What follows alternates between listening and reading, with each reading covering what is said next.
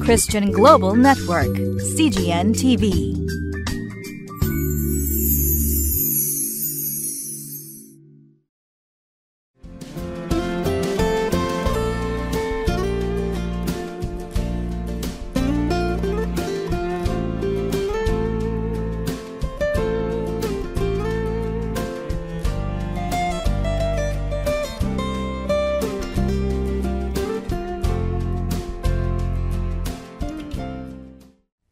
CGN テレビをご覧の皆さん、えー、こんにちは、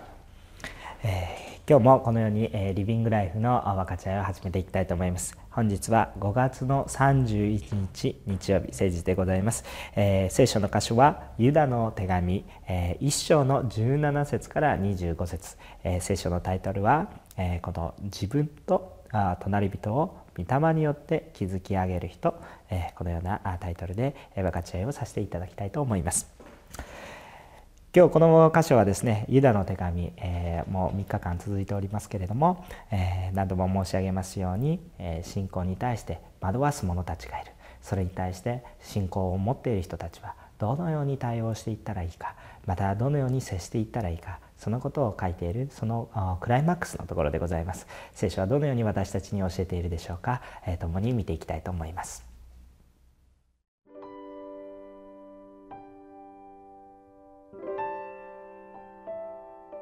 ユダの手紙一章17節から25節。愛する人々よ私たちの主イエス・キリストの人たちが前もって語った言葉を思い起こしてください。彼らはあなた方にこう言いました。終わりの時には自分の不経験な欲望のままに振る舞うあざける者どもが現れる。この人たちは、御霊を持たず、分裂を起こし、生まれつきのままの人間です。しかし、愛する人々よ、あなた方は自分の持っている最も清い信仰の上に自分自身を築き上げ、精霊によって祈り、神の愛のうちに自分自身を保ち、永遠の命に至らせる私たちの主イエス・キリストの憐れみを待ち望みなさい。疑いを抱く人々を憐れみ、火の中から掴み出して救い、また、ある人々を恐れを感じながら憐れみ、肉によって汚されたその下着さえも意味嫌いなさい。あなた方をつまずかないように守ることができ、傷のないものとして大きな喜びを持って栄光の御前に立たせることのできる方に、すなわち私たちの救い主である唯一の神に、栄光、尊厳、支配、権威が私たちの主イエス・キリストを通して、永遠の先にも今もまた世よ限りなくありますように。アーメン。それでは本日の聖書の箇所本文に入っていきたいと思います。17節から19節をちょっと読みします。愛する人々よ私たちの主イエス・キリストの人たちが前もって語った言葉を思い起こしてください。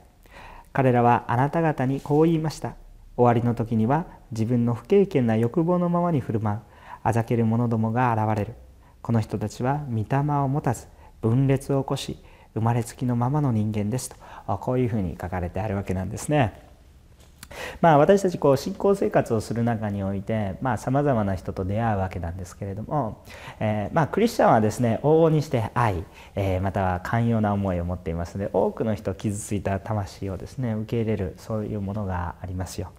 しかしですね、えー、そういうふうに傷ついて主を求める人たちに対してはどこまでも本当に広く広く受け入れていく必要があると思うんですが一方でですね目的が違う人たちがいますよ。主を求めているんではなくて逆に主を求めている人たちを引きずり落とそうとするそのような働きをする人たちがいるというわけですよね。キリストの方に向かうのではなくて、キリストではない反キリストのように向かうようにさせる人たちがいるというわけですね。この人たちはどういうふうに入ってくるかって言ったら私はこの反キリストですよというふうには入ってこないわけなんですね。まるでですね私はクリスチャンですよと。そのような要素を呈して入っていきますけれどもその奥にある心の奥にあるものはキリスト様を信じているわけではなくてキリストではないものに導こうとしているそのものがあるんですね。それはすぐには見えないことです。でもまず私たちがこの信仰生活をしていく中においてまず気をつけていかなければいけないその警戒をしなければいけませんよということをこのユダは書いてあるわけなんです。で、えー、どのようにじゃあそれを見分けていったらよいのかということがあるんですけれどもどもあ皆さん、えっと、本物を見分けるこのコツというものはですね、えー、いつも簡単なことなんです、えっと、たくさんの偽物のことに対して勉強することや知識を積むことではなく本物は一つなので本物をよく見るということです。本当の信仰をよく見るということです。でその中にこの本当にキリストを求めている信仰生活そういうものを求めていくとですね偽物が入ってくる時にあれ？本物とちょっと違うなとという何かこう違和感を感じるわけですね。それを判断基準とされると良いかなということを思うんですね。普段御言葉を聞いてる言葉とは何か違う御言葉が語られてるとかですね。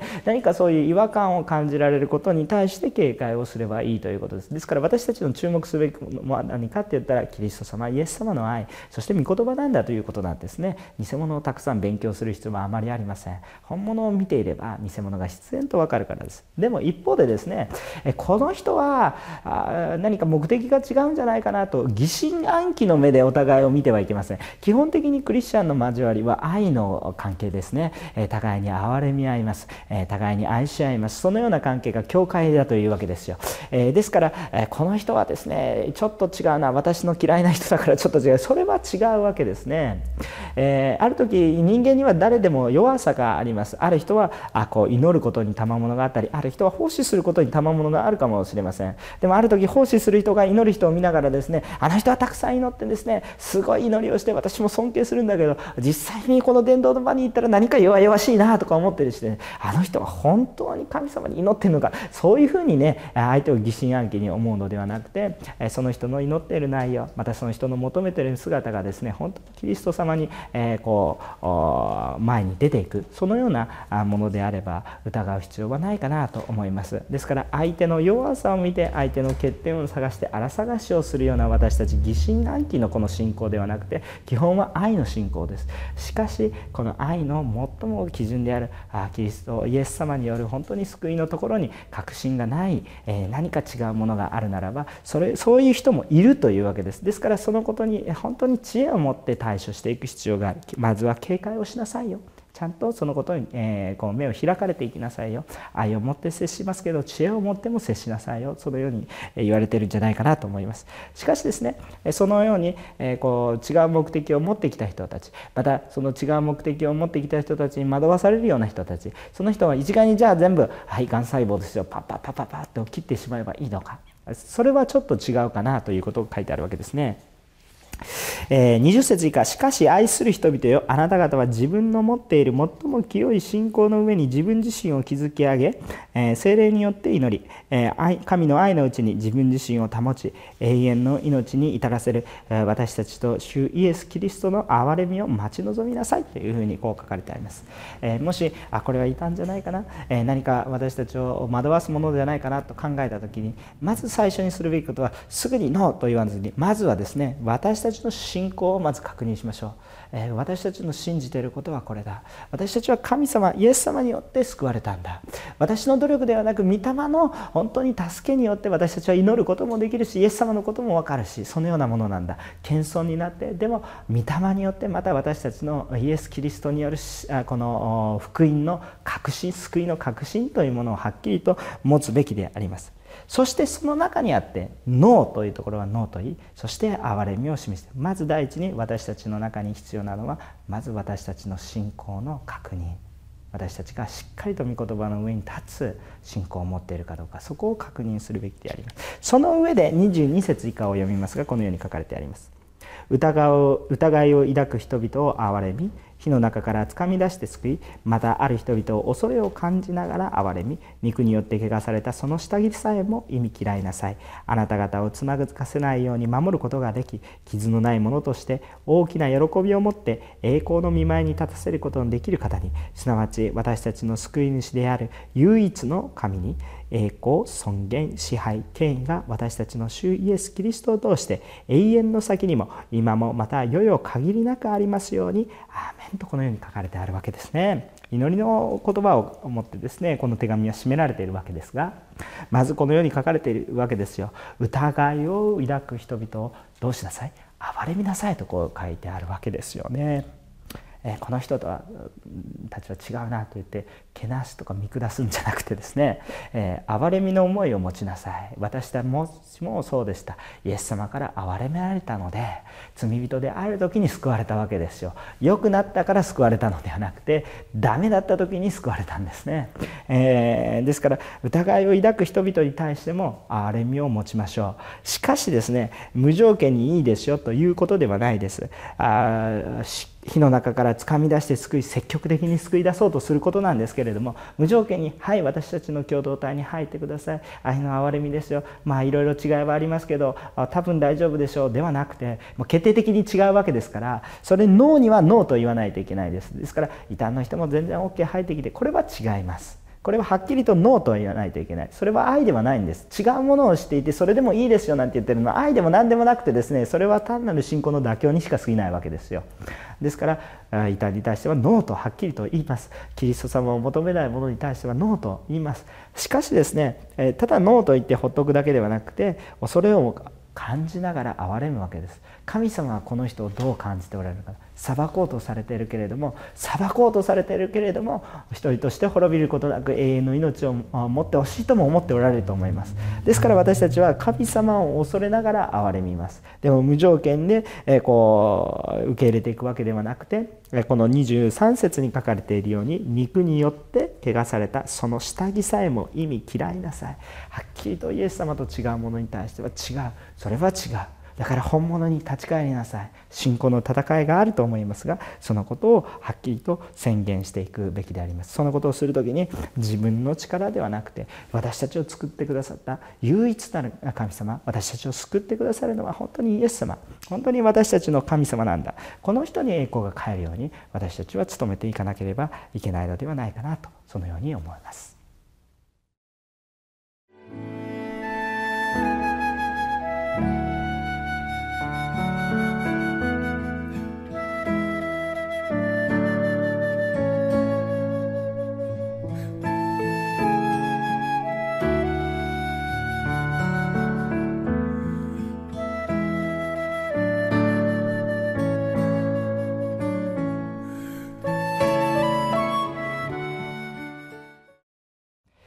先ほどテロップの方に信仰に疑いを抱く方にどんな態度で接しますか？このように思います。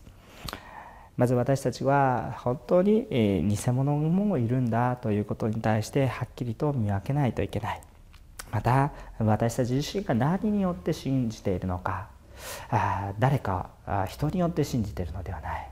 え、誰かの信仰生活によってですね人の弱さを見てですねあの人がいるから私はイエス様を信じない。それは信仰ではないですね。イエス様を信じる信仰なんだということですね。ですからまず私たちの信仰を確認しましょう。そして神様の御霊によって祈り取りなしていく。しかしはっきりとイエス様を愛しイエス様でないものを憎むこのことは非常に大切なことかなということを思います。ノーであるべきことに対してはノーということ。これこそが本当の愛ではないかな。あそのことを示されます。しかし私たち信仰生活をしている時にまた私の弱さが誰かの信仰を傷つけてしまう。そのような経験はないでしょうか。私もたくさん持っていますし今も悩むところがあります。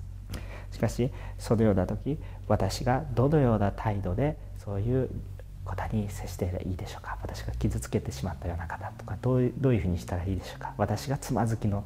石になってしまった時どのようになったらいいでしょうか？あ非常に難しいことかなと思いますがその時も本当に私を救ってくださったのは私の力では人の力ではない。本当にイエス様の力なんだ。だから私の力ではなく御霊の助けによって神様の働きをしっかりと信じるだから今日も私は誰かの言葉に頼るのはキリスト様の教えイエス様の福音ここに立って弱さもあるけどけれどもはっきりとそれは違います。謝るべきことは謝りまたノーと言うべきことにはノーと言いけれども主の福音の御言葉の上にしっかりと立つものであり隣人もそのように立っていけるように励ましていくべきであります謙遜さを持って恐れを持って憐れむ恐れを持って憐れむこのことが本当に異端さまざまなものに対する秘訣ではないかなそのように思います。